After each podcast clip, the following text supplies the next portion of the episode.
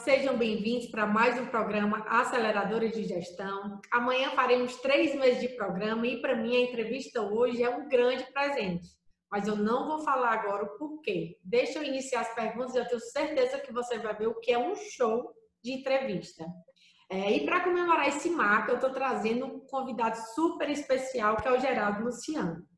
Porém, antes de iniciar a nossa entrevista, gente, eu quero lembrá-los que estamos sendo transmitidos pelo portal da Economic News Brasil e pela nossa TV, Frisanet 176, TCM 16.6 e Telecab 94.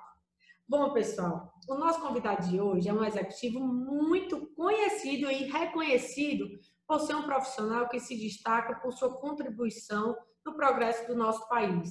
Geral Luciano trabalhou no grupo M. Dias Branco por mais de 25 anos, Atualmente ele é conselheiro do grupo Apivida e, e é essa hora, gente, que eu vou ficar quieta e deixar que ele mesmo fale sobre ele.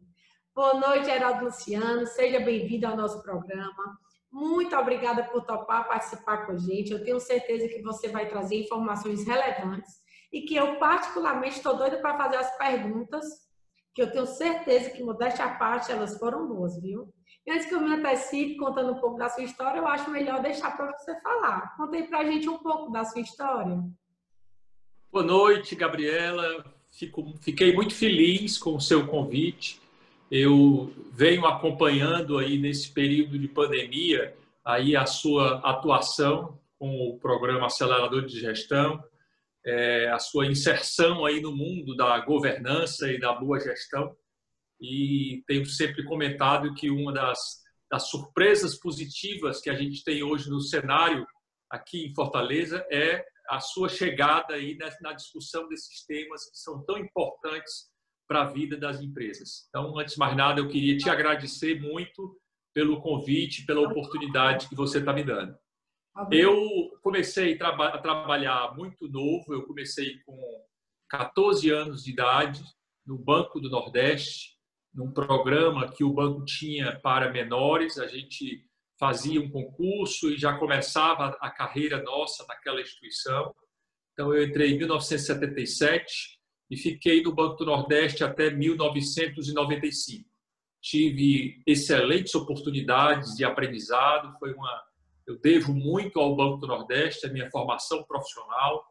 É, fiz vários treinamentos em diversas áreas, tive a oportunidade de fazer um mestrado no Rio, é, dedicado exclusivamente a, a esse programa, é, e passei ao longo do tempo em diversas áreas, exerci várias funções, como diretor executivo da Caixa de Previdência, chefe do Departamento de Mercado de Capitais, é, diretor do Banco do Estado do Ceará, fui cedido ao governo do Estado para exercer essa função. E em 1995 aí eu parti para uma outra experiência. Né? Eu já tinha uma vivência na área pública e queria ter também uma vivência na área privada.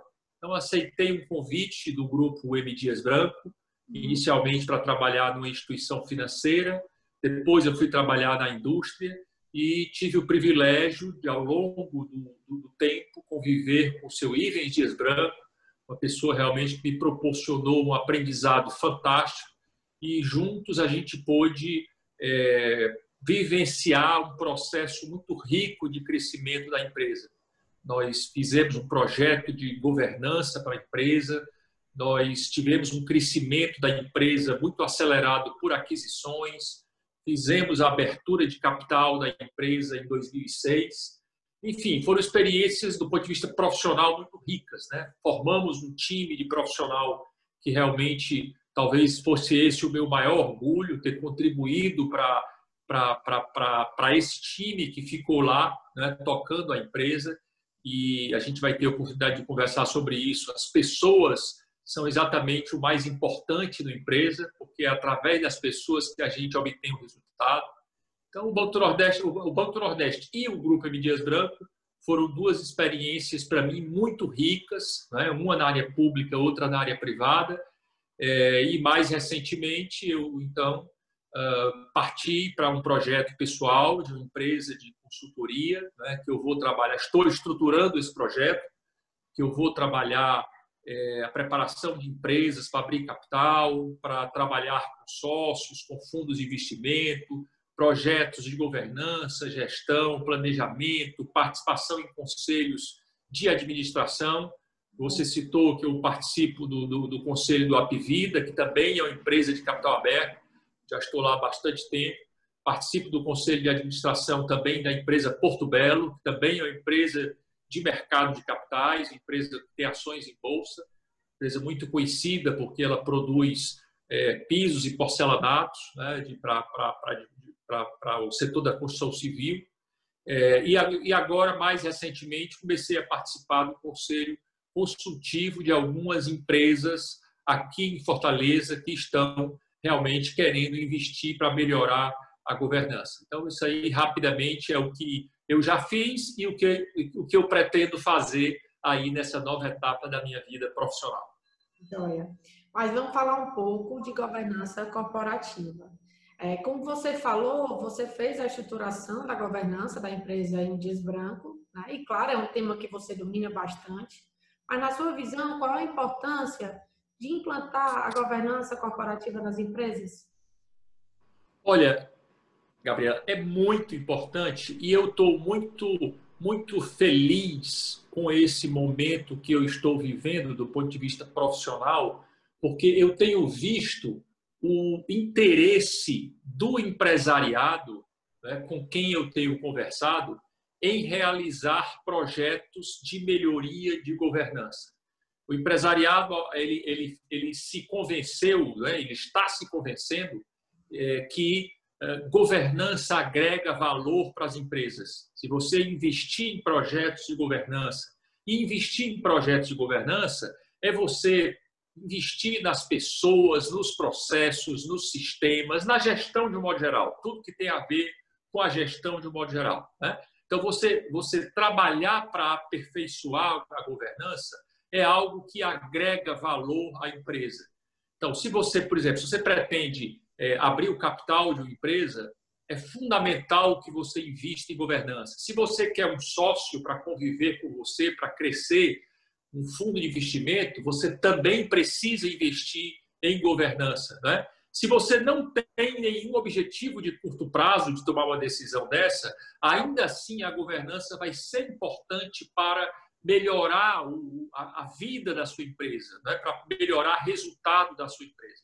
Então, eu, eu, eu diria para você que eu estou muito, muito surpreso até, né? positivamente surpreso, com o entendimento que o empresariado está tendo em relação a projetos de governança. Né? Hoje, a gente fala muito daquelas três letrinhas, né? o ESG, né? que o ESG está em inglês, né? mas é o meio ambiente, o social e a governança, que são três pilares que as empresas precisam é, investir bastante e sempre estar melhorando. Né? A sua relação com o meio, meio ambiente, sua relação com a sociedade e a melhoria da governança. Esses três itens são coisas que nunca a gente pode dizer que encerrou, que terminamos de tratar desse, desses três pontos. É um processo evolutivo que sempre a empresa vai ter que estar ligada nisso, na melhoria da sua relação com o meio ambiente, na melhoria da sua relação com a sociedade e na melhoria da sua governança.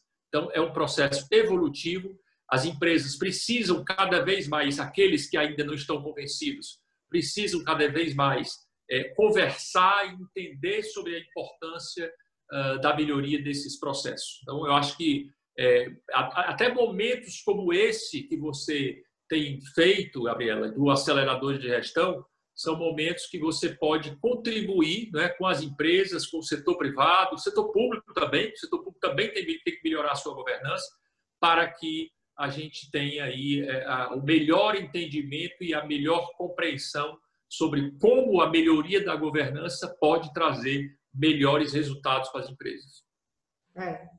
Mas aí vamos falar um pouco das dificuldades. A gente sabe que, principalmente em empresa familiar, que o estado do Ceará, a grande maioria das empresas são familiares, é, quando a gente vai fazer a implantação de uma governança corporativa, existem várias dificuldades no meio do caminho. Gostaria de saber quais são as maiores dificuldades que você vê de sair de uma empresa com gestão familiar para uma gestão mais profissionalizada, baseada, lógico, na governança. Né? Muito bom, muito bom e muito importante esse ponto que você está colocando. Primeiro, eu, eu gostaria de dizer o seguinte, que ah, eu sou um defensor ardoroso das empresas familiares. Né? Eu acho que a empresa familiar ela tem mais alma, ela tem mais coração. Então, se você efetivamente conseguir fazer um projeto de governança que você envolva as pessoas, né, a empresa familiar ela sempre vai trazer resultados melhores. Né? A gente está sempre vendo aí pesquisas que o retorno sobre investimento, que o resultado das empresas familiares, ele é sempre melhor que o resultado das empresas não familiares. Né? Portanto, é algo que a gente tem que entender como extremamente positivo para a economia, para a sociedade, o desenvolvimento das empresas familiares. Mas aí, como você bem colocou na sua pergunta, você tem algumas dificuldades adicionais. Né? E o mais importante, se eu fosse colocar alguma coisa para você, é que é muito importante que a família ela saiba separar os conceitos de propriedade e gestão. Eu diria para você que esse é o ponto principal e normalmente é o mais difícil de ser feito. Né? Então, é, como proprietários de um negócio, de uma empresa, existe uma linha de atuação específica. Como gestores de uma empresa, a atuação é diferente. Então, entender estes papéis e a diferença do que é ser dono para ser executivo eu colocaria para você como principal ponto que precisa ser trabalhado na governança de uma empresa familiar. A, a, você, você pode ser dona e você pode não ter habilidade, é, capacidade, competência, e aí vamos entender bem que a, o que é a questão da competência, né? para que ninguém pense que eu estou chamando alguém de incompetente aqui, não é isso, né? Mas eu posso não ter a qualificação, a aptidão para ser gestor, para ser gestor. No entanto, eu sou o dono do meu negócio, né? Então, para isso, você tem modelos que se aplicam muito bem para isso, né? Você tem conselhos de administração, que é o espaço dos donos, conselhos consultivos. Ali você vai discutir os negócios da empresa, você vai discutir o futuro da empresa, né? você vai discutir a estratégia da empresa. Agora, o espaço para tocar aquele plano de negócios que foi definido, esse é o espaço do gestor, do executivo. Pode o membro da família ser é, é, exercer esses dois papéis? Claro que sim, claro que pode e deve. Agora, ele precisa ser preparado para ser executivo, ele precisa ser preparado para ser gestor, né? ele precisa ter uma formação é, é, é voltada para desenvolver as suas capacitações para ser executivo.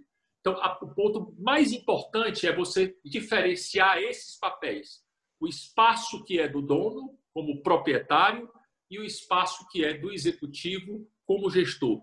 Para isso, é, a, a, o modelo de empresa de capital aberto é o modelo que se presta muito bem para isso. Por quê?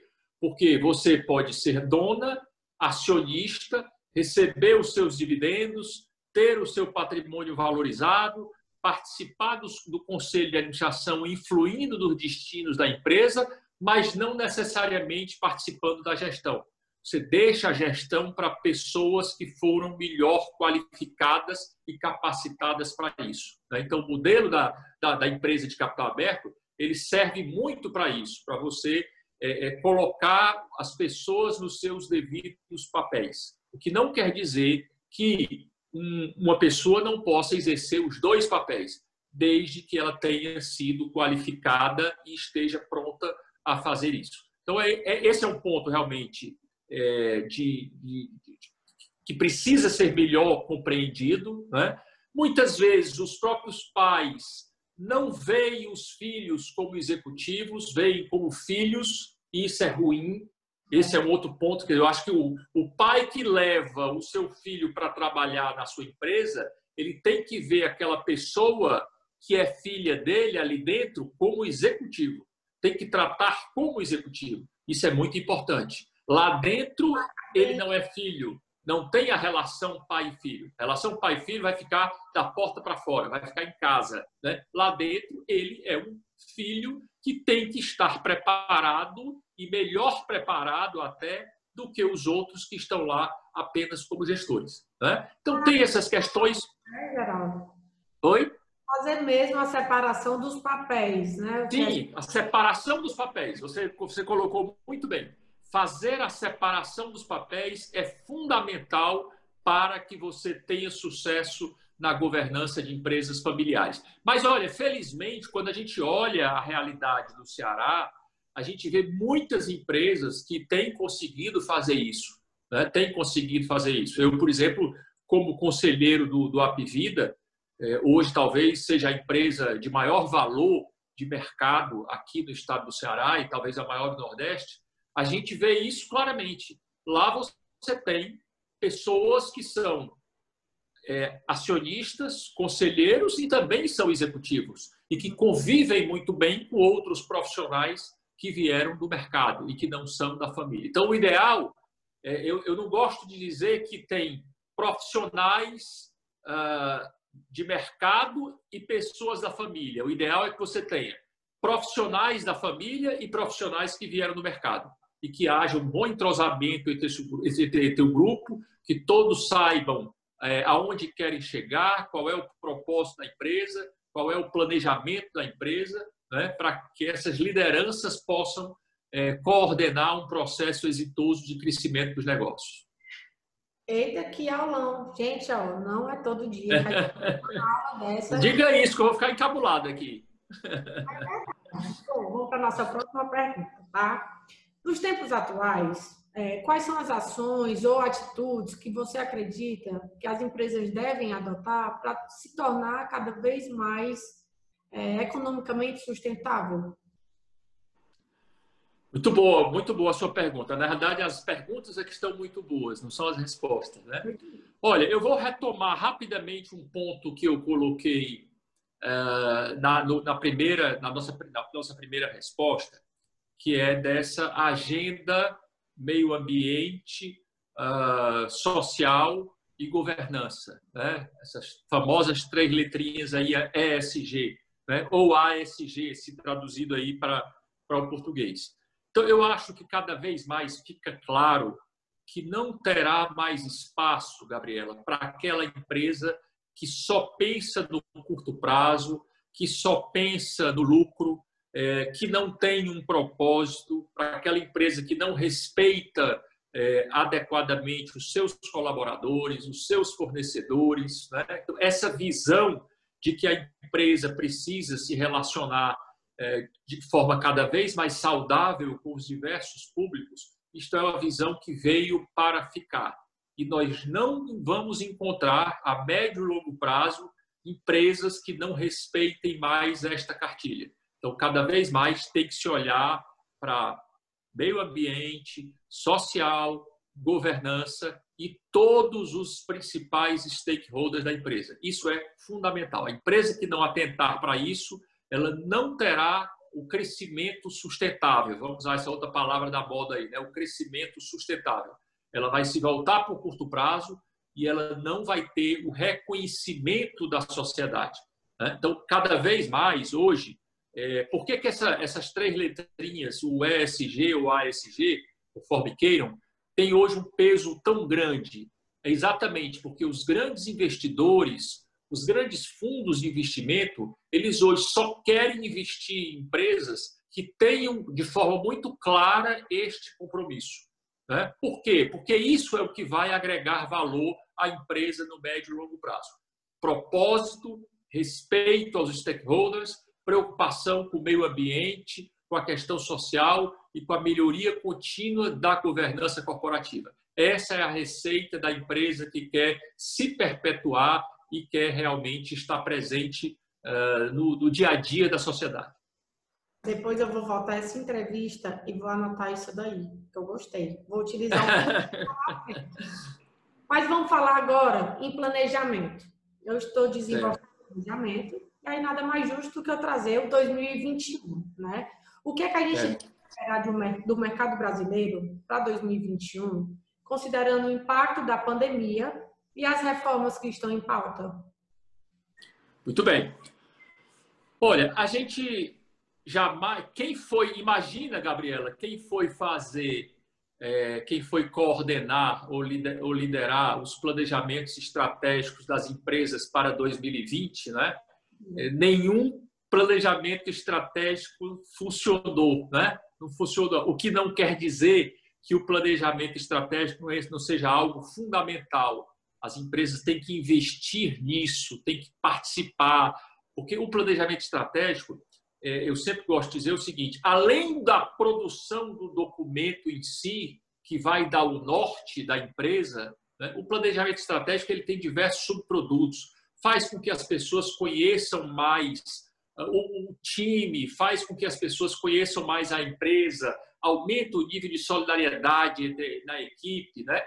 E, e ainda assim você produz aquele plano com aquela visão para um ano, para cinco anos, para saber, porque todos nós temos que saber para onde vai a empresa né? e comunicar bem isso ao nosso pessoal. Então, isso é um ponto fundamental e o investir em planejamento estratégico.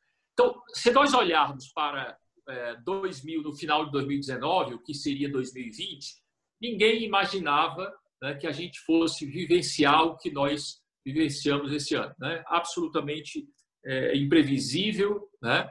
e torna a, a discussão para o ano seguinte, para o ano de 2021, uma discussão ainda mais importante, porque nós vamos sair deste processo, né? nós estamos saindo do processo de pandemia, temos que entender que essa pandemia ela impacta diferentemente aos setores e às empresas, né? alguns estão sofrendo mais, outros estão sofrendo menos, a gente não consegue ainda avaliar a verdadeira mudança que vai ocorrer na forma como nós vamos viver, né?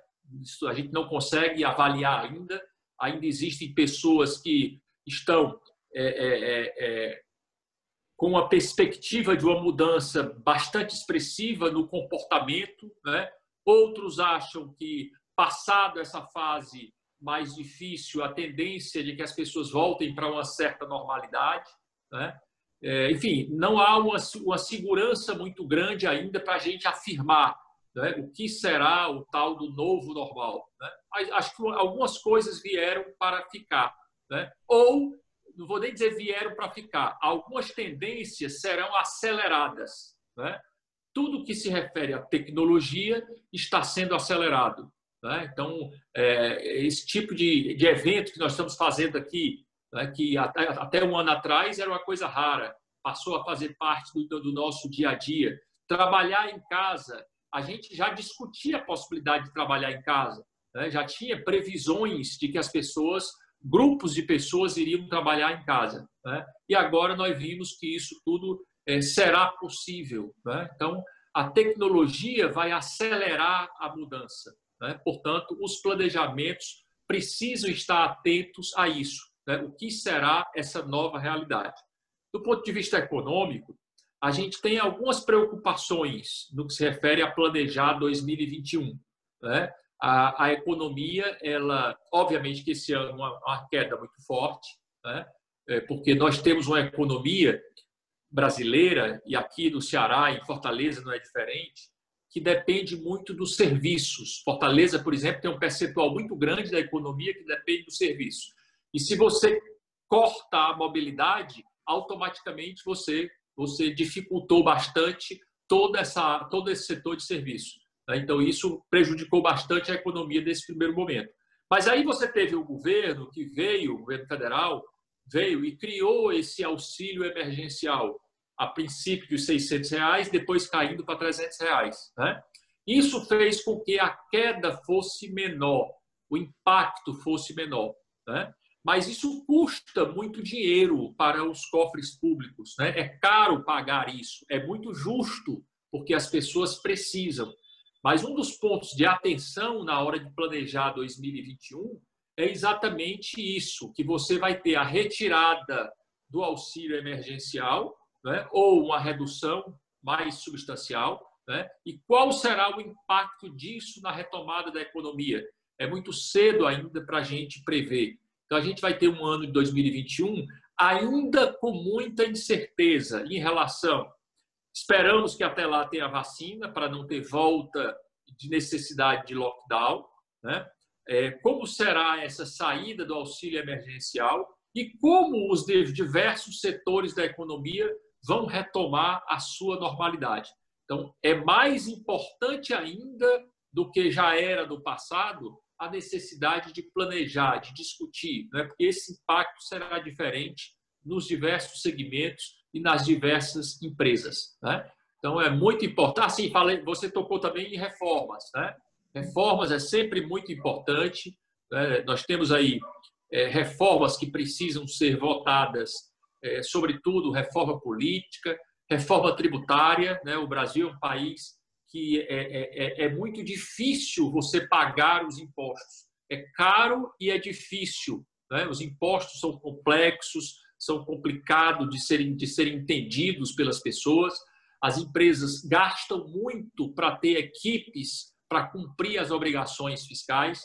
Então, a reforma tributária é muito importante, reforma política é muito importante, reforma administrativa é muito importante, e tudo isso é fundamental para que a gente tenha uma economia mais moderna, né? uma economia que realmente as pessoas se sintam mais dispostas a investir, né? porque o que faz uma economia girar é o empreendedorismo, né? é a atividade empresarial. Então, quanto mais simplificado e menos custos você tenha para empreender, melhor será para que o país volte a crescer, volte a gerar emprego, que é o que mais nós precisamos, dar emprego às pessoas.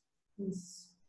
Mas eu vi você falando muito em pessoas, né? A necessidade de a gente se atentar aos nossos colaboradores, cuidar deles, investir neles. E aí eu quero saber qual o segredo para manter o engajamento das pessoas em meio ao mundo VUCA, o tão conhecido mundo VUCA, volátil, incerto, complexo e ambíguo. Me fala um pouco sobre essa questão. Gabriela, uma coisa que eu sempre gosto de dizer é o seguinte: hoje, no mundo, é, você tem aí muito dinheiro, você tem trilhões de dólares a juros negativos. Né? Olha só, o juro negativo, você vai deixar um dinheiro no banco hoje e um ano depois você vai ter menos. Você vai pagar para é, o banco guardar o seu dinheiro. Né? De forma, de uma forma um pouco diferente, no Brasil, nós estamos vivendo isso. O Brasil hoje tem uma taxa de 2 com inflação de 3,5. Então, em termos reais, você já tem o juro negativo. Isso quer dizer o quê? E eu quero começar daí para chegar nas pessoas. Isso quer dizer, Gabriela, que hoje qualquer negócio bom, qualquer projeto interessante, qualquer plano de negócios bem feito, viável, encontra recursos para financiar. Isso é uma coisa altamente positiva. Quando, quando a taxa de juros era muito alta, é, o que, que o aplicador fazia? Ora, se eu tenho na minha poupança, eu ganho 30%, 40% ao ano, para que, que eu vou correr risco com nada? Não vou, tá certo? A realidade hoje é diferente. A realidade é o quê? É de uma realidade de juro real negativo. Então, tem dinheiro para todos os projetos. Aí vamos olhar para a tecnologia. Se tem dinheiro disponível, tecnologia você compra. Né? Quem quiser, por exemplo, colocar uma fábrica de biscoito, pode comprar uma linha que produza biscoito. Tá certo? Portanto, se tem dinheiro e a tecnologia é acessível, é disponível, você consegue colocar qualquer negócio que dependa de tecnologia. Então, o que, que vai fazer a diferença numa empresa? Né? Se para todo mundo tem o dinheiro e tem a tecnologia, o que, que vai fazer a diferença? São as pessoas. As pessoas é que vão fazer com que alguns que têm o dinheiro e têm a tecnologia vão dar certo e outros que tenham dinheiro e tenham tecnologia não darão certo. Né? É exatamente as pessoas, a forma como você vai motivar as pessoas, formar o time, como vai interagir com elas, é essa forma de relação com as pessoas que vai fazer a diferença no resultado. Então é preciso que as empresas realmente entendam perfeitamente isso, compreendam essa nova realidade que nós estamos vivendo, saiba engajar as pessoas. Interessante, Gabriela. Eu quando comecei a trabalhar, faz muito tempo, você não era nem, nem nascida quando eu comecei a trabalhar, é, era muito comum você ouvir, por exemplo, de um chefe seu, né, ou de alguma liderança sua, quando você diz, olha, ah, eu, eu, eu pensei que a gente podia fazer assim, era muito comum que o seu chefe olhasse para você e dissesse, olha, você aqui não é pago para pensar, é pago para fazer. Esse tipo de comportamento não encontra mais amparo na nova realidade do jovem, por exemplo. O jovem ele quer saber por que ele está fazendo. Se você explicar para ele a razão pela qual ele está fazendo, ele vai entender e vai contribuir. Agora, se você chegar, não, você vai fazer assim porque eu quero, não tem mais espaço para, um, para uma liderança desse tipo. Né? Então, você precisa mostrar às pessoas um propósito, mostrar às pessoas uma visão de longo prazo, aonde eu quero chegar com a minha empresa, né? mostrar também a visão de curto prazo, é importante, né? daí porque é importante planejar para cinco anos, planejar para um, e estar tá sempre revendo esse, esse, esse ano que vem pela frente. É importante que isso seja tratado também, Gabriela, na remuneração das pessoas. Né? As pessoas querem ter oportunidade de participar dos resultados, né? Então, isso é muito importante. Você procure um sistema de remuneração para a empresa, por menor que seja o ganho em cima da performance, mas que a pessoa sabendo o seguinte: se eu cumprir uma meta, eu vou ganhar algo mais. Né? Então, o sistema. Oi? Meritocracia. Isso, pronto, meritocracia, essa é a palavra. Né? Então, é, é, importante tudo, que tudo isso seja tratado para que você tenha um time de pessoas realmente dedicado, engajado. Né? A comunicação é fundamental. Né? Tudo isso tem que ser feito com comunicação para que as pessoas saibam é, é, onde a empresa quer chegar e como cada um pode contribuir com aquele objetivo principal. Né? Então, é, é, é, uma, é, uma, é, uma, é um desafio. Isso não é fácil. Isso exatamente é a parte mais difícil da empresa é você fazer funcionar, é organizar, montar um time para que esse time seja um time vencedor. Legal. Isso é tudo que eu acredito, de fato e de verdade. É, que bom que a gente concorda. No início da nossa entrevista, você mencionou que você deixou um time no grupo M Dias Branco que você acredita que você contribuiu bastante, né? Só que existem várias pessoas que lhe admiram, lhe acompanham. Na verdade, o mercado como um todo, quando a gente fala em geral, Luciano, você é muito bem quisto. Então, eu lhe pergunto qual a principal contribuição que você é, espera deixar como executivo para todos? Para todas aquelas pessoas que te acompanham, para todas aquelas pessoas que acreditam em você. Olha, é, vamos lá. Eu acho que o, o executivo ele é avaliado é, depois que ele sai da empresa. É, muitas vezes me perguntavam, ah, Dias Branco, como é que vai ficar depois que você sair, depois que seu morrer, tá certo? Eu ouvia muito essa pergunta, né? É, e eu sempre dizia isso, que eu vou lhe dizer agora. Olha, a melhor avaliação que você pode fazer de um profissional é depois que ele sair. Porque se depois que ele sair, a empresa cair a empresa perder performance, eu não estou falando de um, dois, três trimestres ali do período curto por razões específicas. Mas se depois que você sai, a performance da empresa cai, você não era um bom gestor. Você não montou aquele time né, para não depender de você. O ideal é que você monte uma equipe que ela, sem você, continue é, atingindo as suas metas, os seus objetivos, os seus resultados. Né? Então, esse é um ponto importante. Eu sempre me preocupei muito com isso. Eu acho que as empresas, as pessoas devem avaliar os gestores é, algum tempo depois que eles saem. Né? Se só era bom enquanto ele estava ali, tem algo errado. Tem algo errado. Você tem que avaliar depois que o gestor sai. Esse é o ponto. Eu hoje estou é, é, muito motivado é, a contribuir com um número maior de empresas, né? porque é um formato diferente esse que eu vou esse que eu vou fazer a partir de agora então me permite contribuir pegar toda a minha experiência que eu tive é, na minha vida, vida profissional e contribuir com um número maior de empresas então meu objetivo é exatamente isso é melhorar a governança dessas empresas preparar o maior número possível de empresas para abrir capital, para atrair fundos de investimento né, que permitam é, receber um sócio e a empresa se valorizar. Então, o que, eu, o que eu espero é dar uma contribuição à melhoria do setor privado, né, é, melhorando o nível de governança das empresas como um todo. A ideia é que a gente faça um projeto amplo, não só ligado aqui ao Ceará, mas outros estados também. Claro que no primeiro momento o foco maior é, é, é o Ceará, mas a contribuição principal que eu quero deixar é essa de melhorar o nível de governança das empresas. Que legal. Obrigada por mencionar, por participar. Quero saber se você ainda quer deixar alguma mensagem final, porque hoje você deu show. Não, eu quero só te agradecer. Eu acho que você realmente tem prestado aí um trabalho muito bom a quem quer se atualizar em gestão, em governança. Esse é um assunto realmente encantador, né? Até porque é uma coisa que nunca acaba. Né? Nós tivemos a oportunidade de falar, ah, minha empresa terminou o projeto de governança. Não existe isso. Sempre tem coisas para se tratar, para melhorar. A melhoria é um processo de melhoria contínua. Então, eu queria apenas te agradecer a oportunidade de falar aí para os, nossos amigos que estão nos ouvindo agora, né? incentivá-la a se dedicar cada vez mais a esse tema, porque fazendo isso, nós estamos ajudando muito ao setor privado, é? ao crescimento das empresas do Ceará, gerando empregos, que é, que é muito importante aí para melhorar aí a nossa sociedade, para reduzir essa desigualdade que nós temos na nossa, nossa, nossa sociedade.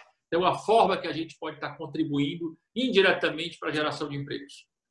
Obrigada, só tenho a lhe agradecer pelo seu tempo precioso, por ter tido o carinho de aceitar o convite. Gente, muito obrigada mais uma vez por estarmos juntos no nosso programa.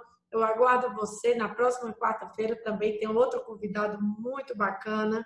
E é isso, gente. Conto com você. Muito obrigada por sua audiência e boa noite a todos. Obrigado. Tchau, tchau, pessoal.